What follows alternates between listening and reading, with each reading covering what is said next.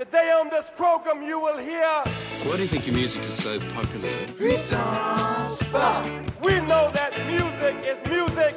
Saison 2, épisode 9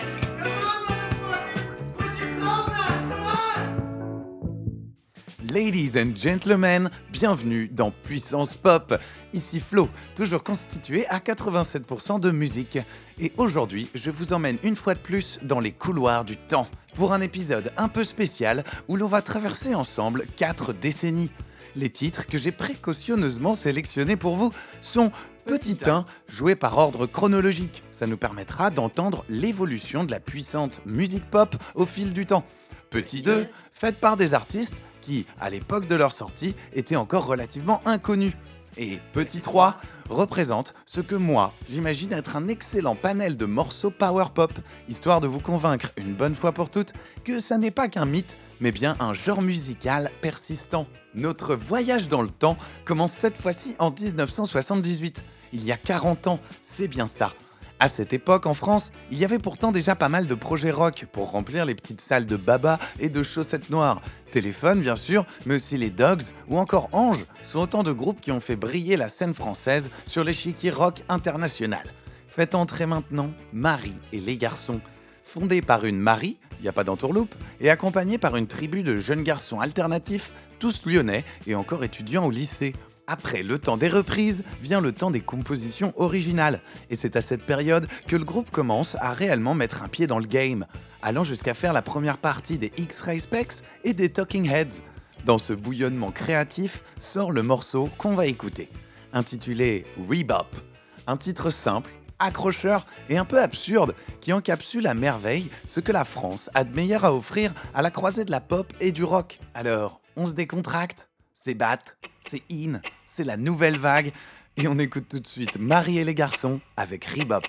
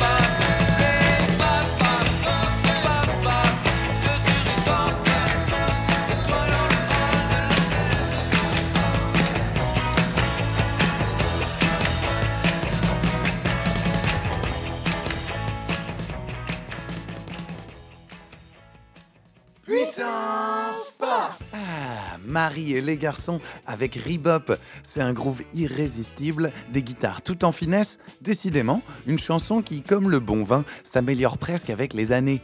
Je vous mets au défi de pas reprendre à tue-tête ce rebop la prochaine fois que vous vous retrouvez à deux sur une banquette dans le hall de l'hôtel. Et si Marie, elle, tristement nous a quittés, Patrick Vidal, lui, est toujours en activité.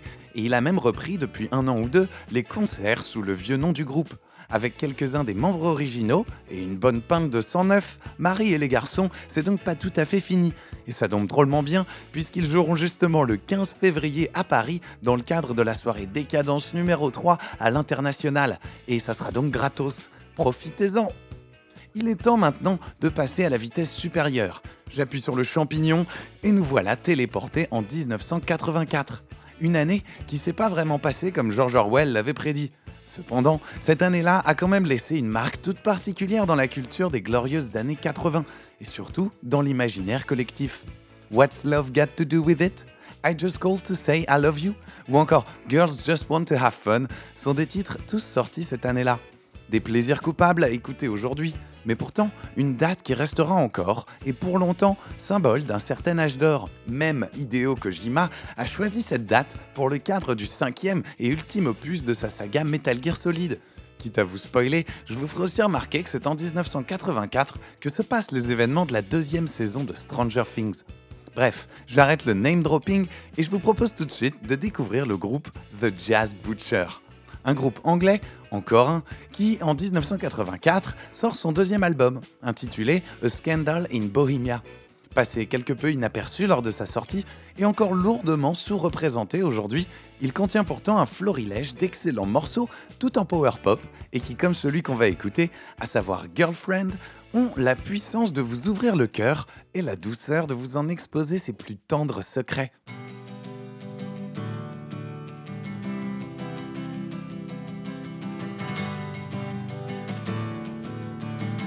Tout de suite dans Puissance Pop.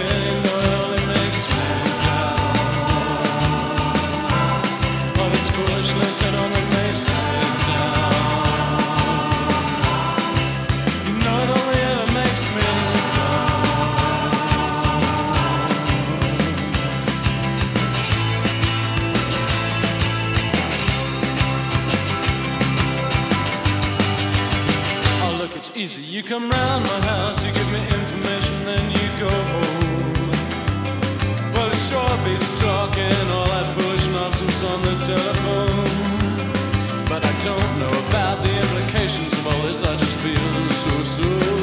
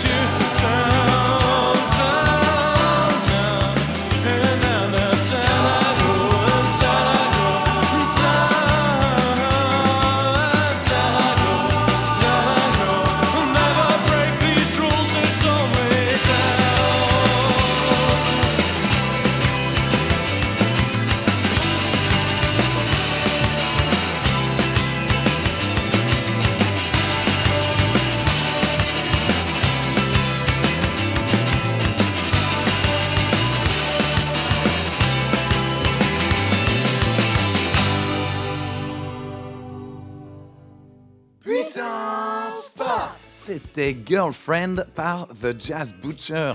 Ah, ces histoires d'amour compliquées en chanson, ça date clairement pas d'hier et c'est pas prêt de s'arrêter. C'est peut-être parce que le sujet est une accroche d'empathie comme nul autre. Ici, même si ça reste à éclaircir, on ressent ce fameux mélange de joie et de mélancolie qui caractérise la quasi-totalité des relations sentimentales.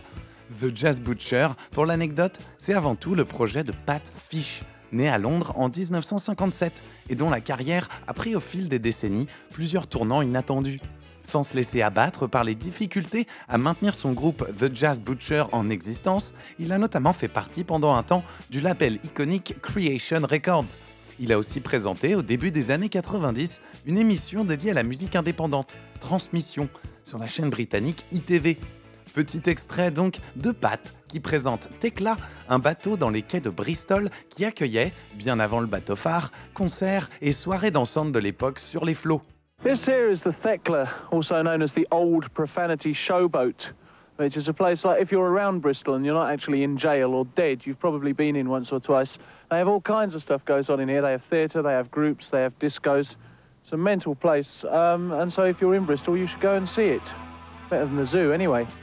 Sans transition, nous voilà arrivés en 1995, à une époque où la PlayStation remplace les bornes d'arcade, les compacts disques remplacent les vinyles, et surtout la pop internationale avale tout sur son passage, en commençant par l'espoir des groupes de rock psychédélique à faire parler d'eux face aux superstars taillés sur mesure pour MTV et le Hit Machine. C'est à ce moment qu'interviennent les Apples in Stereo. Le nom vous semble familier? Normal, si vous avez écouté le premier épisode de la saison. Je vous avais à ce moment-là présenté le nouveau groupe de Robert Schneider, fondateur des Apples. En 1995, Robert et ses pommes en stéréo commencent tout juste à cultiver le son de leur groupe.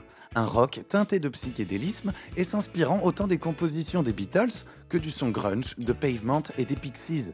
Sur leur premier album, Fun Trick Noisemaker, difficile pour moi de choisir un seul titre à vous faire écouter, l'ensemble est cohérent, enivrant et proche à mon petit cœur de rocker. Alors, pour la bonne fortune, je vous propose d'écouter Lucky Charm. 3 minutes 27 de pur bonheur par l'un des groupes les plus sous-estimés de tous les temps. Oui oui, vous m'avez bien entendu, je suis aveuglément in love avec les Apples in Stereo.